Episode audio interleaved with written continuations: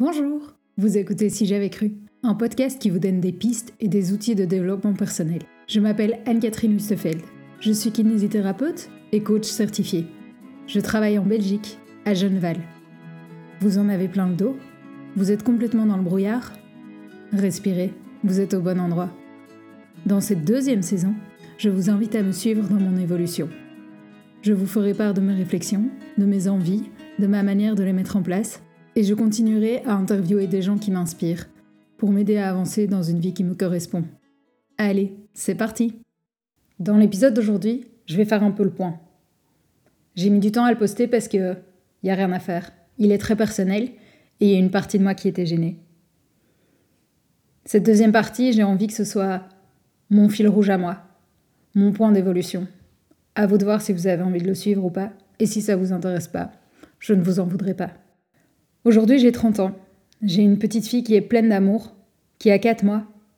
Et il n'y a rien à faire. Je sens qu'à 4 mois, elle est trop jeune pour être loin de moi. Je bosse depuis 2018 et je suis passée par plein de tempêtes. C'est fatigant les tempêtes. Hein. Pour être 100% honnête, j'étais déjà épuisée en commençant à bosser. J'ai eu des secondes 16 chaque année, alors que franchement, je bossais. Mais j'ai pas un cerveau câblé pour les restitutions pour le par pour les QCM. J'ai un cerveau câblé pour les challenges, pour l'innovation, la créativité. J'ai un cerveau qui fait des liens entre plein de trucs et je m'exalte dans la nouveauté. J'ai rendu mon mémoire en septembre 2018 et j'ai commencé à bosser directement en octobre. Comme j'avais loupé plusieurs années, j'avais envie de prouver à tout le monde que j'avais ma place dans ce monde du travail. J'étais impatiente, j'étais pressée, j'étais impulsive. Et en même temps, je me trouvais jamais à la hauteur. Je ne voyais que mes lacunes, alors je me suis formée dans tous les sens. Kiné respi, kiné du sport, spécialisation du genou. J'avais besoin de toujours plus. J'étais en compétition avec moi-même. À côté de ça, je donnais des cours de sport. Je faisais du foot, je faisais du hockey. J'étais dans un rythme effréné. Je prenais aussi des cours de néerlandais parce que je considérais que, comme je travaillais à Bruxelles, c'était indispensable de pouvoir proposer des traitements en français et en néerlandais. Je me suis encore formée en rééducation posturale globale après. Je ne regrette absolument pas toutes mes formations, mais je sais qu'il y avait un côté, euh, un côté compétition chez moi derrière qui était un peu malsain. Après ça, j'ai acheté un cabinet avec une collègue. Et là, ça a commencé à devenir plus difficile de tenir le rythme. Je ne m'y retrouvais plus. Je n'arrivais plus à avoir de l'énergie en dehors du boulot. Je m'isolais, je n'allais plus au sport, je ne sortais plus de chez moi. Je m'énervais comme une dingue quand mon chiot, par exemple, ne faisait pas ce que je voulais. Et puis je culpabilisais d'être si disproportionnée avec elle. Je ne dormais plus bien, je me disputais facilement avec mon entourage, je prenais la mouche pour un rien. J'avais vraiment besoin de tout envoyer péter. Avec le temps, on n'était plus en accord avec ma collègue, et donc nos chemins se sont séparés. J'ai quitté le cabinet, j'ai quitté Bruxelles, j'ai été pas très loin, hein, on s'entend, j'ai été à Overrace, mais j'ai dû recommencer toute ma patientèle en plein Covid. J'étais épuisée, et on va pas se mentir, ça n'a pas vraiment marché. J'en ai eu marre. Comme j'avais pas de boulot, je passais mes journées à éviter de réfléchir, entre Netflix et Facebook. J'ai des problèmes de peau à la base, et à cette période-là, ils ont explosé. J'avais énormément de psoriasis partout. Je me rongeais de culpabilité. J'avais plein de petites phrases assassines qui me disaient que j'étais nulle et que j'étais pas à la hauteur. Qu'en plus, en étant la plus petite d'une famille de cinq, si eux tenaient debout, ben, j'avais aucune raison de ne pas tenir debout. J'ai voulu prendre rendez-vous chez mon médecin parce que j'en pouvais plus. Je voulais m'arrêter. Mais elle était en congé de maternité à l'époque. Et au lieu d'aller chez quelqu'un d'autre, j'ai décidé de quitter Facebook et de me trouver un autre job pour occuper mes journées. Là, j'ai dû batailler à l'intérieur de moi avec mon ego, parce qu'il me hurlait qu'avec mon niveau universitaire, c'était une honte d'aller être vendeuse dans un magasin.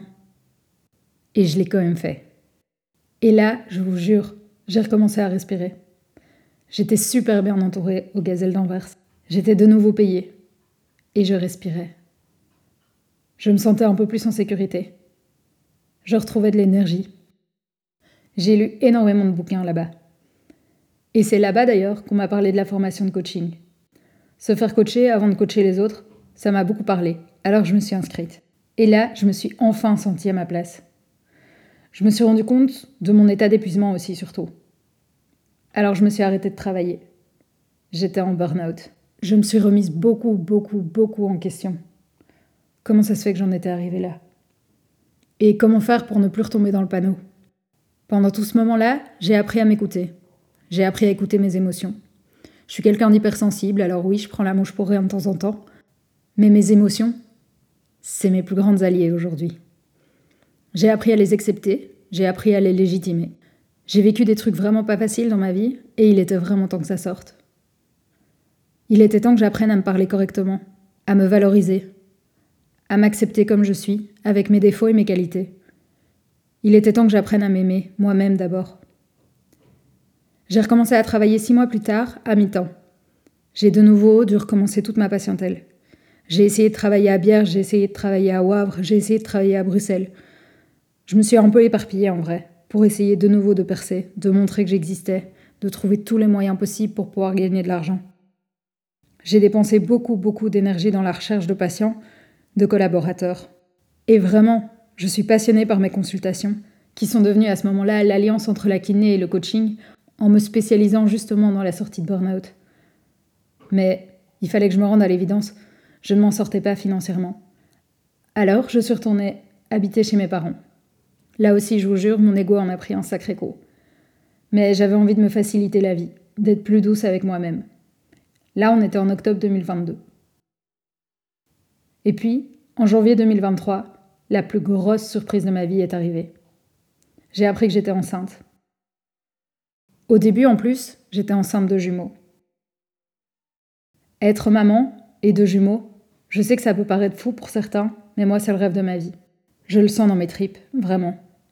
Par contre, avec ma situation complètement précaire, mon couple qui était jeune et incertain à l'époque, j'étais terrorisée, pleine d'angoisse et de questionnement. Qu'est-ce que je vais faire? Comment m'en sortir seule avec des jumeaux si jamais mon couple ne tient pas? Et avorter est-ce que je m'y retrouverais si je choisis cette option-là? Jamais de la vie. Comment faire alors?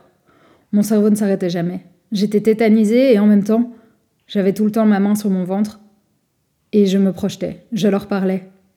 Je sentais une envie de faire confiance. C'était une période tellement hors de tout.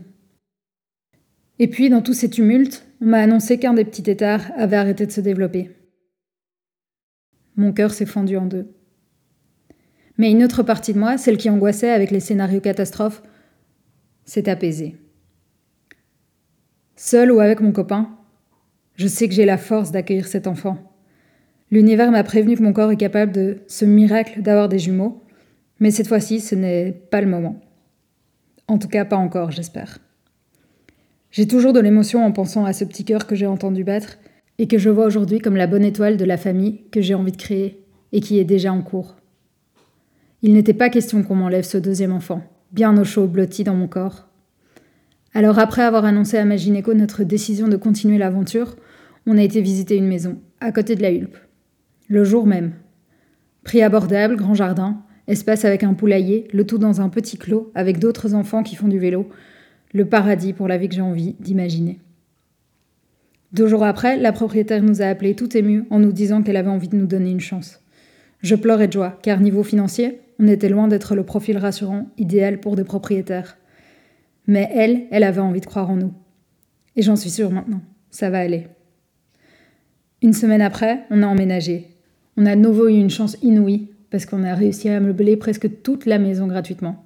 Notre entourage a été d'une générosité infinie, on a vraiment beaucoup beaucoup de chance. Notre petite croquette a bien grandi, et on le sait maintenant. Au mois d'octobre, on accueillera une petite fille. Les mois passent, et je suis comblée. Je n'ai toujours pas énormément de patients, mais j'ai une complicité géniale avec ceux que j'accompagne. Je me repose, je prends mon temps, et je me sens vraiment bien dans ce rythme. J'ai la chance d'avoir un copain extraordinaire qui reste mon partenaire dans toute cette aventure et qui est aux petits soins pour moi et pour le bébé. Au mois d'août, j'ai décidé d'arrêter de travailler. Fini les allers-retours avec Bruxelles. Au niveau personnel, cet arrêt me convient complètement. Mais au niveau professionnel, je vais pas vous mentir, ça me fout les jetons. Encore un arrêt. Ça veut dire encore une fois relancer ma patientèle une fois que je recommence à travailler, et encore dans un autre endroit, plus proche de chez moi cette fois, parce que une fois que j'aurai accouché, j'aurai clairement pas envie de faire des allers-retours avec Bruxelles tous les jours. Alors j'ai décidé de lancer ce podcast pour essayer de rester présente, pour partager des outils, pour espérer une reprise plus facile que les autres. J'ai interviewé des gens que je trouve compétents. Je me suis beaucoup amusée à faire ça. Et puis j'ai imaginé des épisodes solo pour lesquels je me suis un peu mise la pression. une pression de dingue d'ailleurs. Du coup, j'ai dû lâcher pour pouvoir rester centrée sur moi et connectée à la fin de ma grossesse. Pour mon bébé, j'ai cousu une couverture, un sac de maternité. J'étais super fière de moi et on me disait tout le temps que j'avais l'air en forme et rayonnante. Et c'était vrai, vraiment je le sentais. J'écoutais 3000 podcasts pour me préparer à la maternité, pour me préparer à l'accouchement, au postpartum, je pourrais vous dire plein de trucs dessus. Je me suis fait du bien, j'ai vu ma psy, j'ai vu ma kiné, j'ai vu ma sage-femme, j'ai vu mes copains du stand-up, j'ai fait du yoga prénatal, j'ai pris mon temps. Et le 9 octobre 2023, ma petite Elinor est née. Le plus beau cadeau d'anniversaire pour son papa. Et depuis, avec elle, tout se passe super bien. Je me sens ultra heureuse, je me sens à ma place. Elle est incroyable, j'ai vraiment beaucoup, beaucoup de chance. Elle a 4 mois maintenant. Et je ne vois pas les heures défiler quand je suis avec elle. Je sais que je ferai sûrement de la merde, comme tout le monde, mais franchement, je suis fière de moi et de ma manière d'être avec elle, de prendre soin de ce petit cœur. Il y a quelques semaines, j'ai été visiter une crèche. On a passé deux heures là-bas. Comme vous savez, trouver une crèche pour l'instant, c'est vraiment difficile. J'avais trouvé cette crèche quand j'étais encore enceinte. Les accueillantes y sont vraiment géniales, mais elles sont clairement débordées. Elles n'ont pas le temps ni la disponibilité que j'ai moi en ce moment pour ma fille. Mi-janvier, j'ai annoncé que je recommençais à travailler. Et pour l'instant, je travaille qu'un seul jour par semaine. Sur le mois de janvier, j'ai eu deux consultations clairement pas ça qui va arrondir mes fins de mois. Mais en même temps, laisser ma fille seule dans un relax toute la journée, alors que mon agenda est vide, que ma belle-mère sait m'aider, que mon père sait m'aider aussi, ça n'avait pas de sens pour moi. En plus, je m'émerveille chaque jour de la voir grandir et de voir les progrès qu'elle fait. Alors j'ai dit non à la crèche. Et c'était une décision très difficile à prendre. Je suis sûre que je trouverai un autre moyen. On est loin d'avoir des comptes en banque remplis, hein, ça je vous jure mais on a des réservoirs d'amour qui débordent et elle mérite d'en profiter un maximum. Tant pis si on doit manger du riz à la fin du mois. Avec de la sauce soja, c'est vraiment délicieux.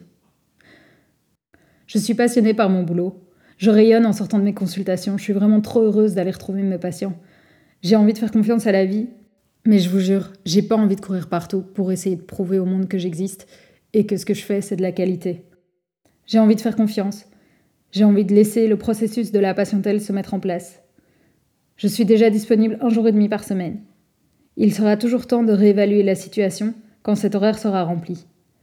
En attendant, je profite des autres jours pour entendre ma fille rire, pour lui faire des câlins, pour l'allaiter, pour lui faire profiter de la forêt avec Talca, mon chien, pour lui faire découvrir la nature, entendre les petits oiseaux. En plus, il recommence à faire chaud et beau. Et franchement, même si au niveau financier je stresse, au niveau personnel, c'est exactement la vie dont j'ai besoin. Alors, pour le moment, ce sera comme ça.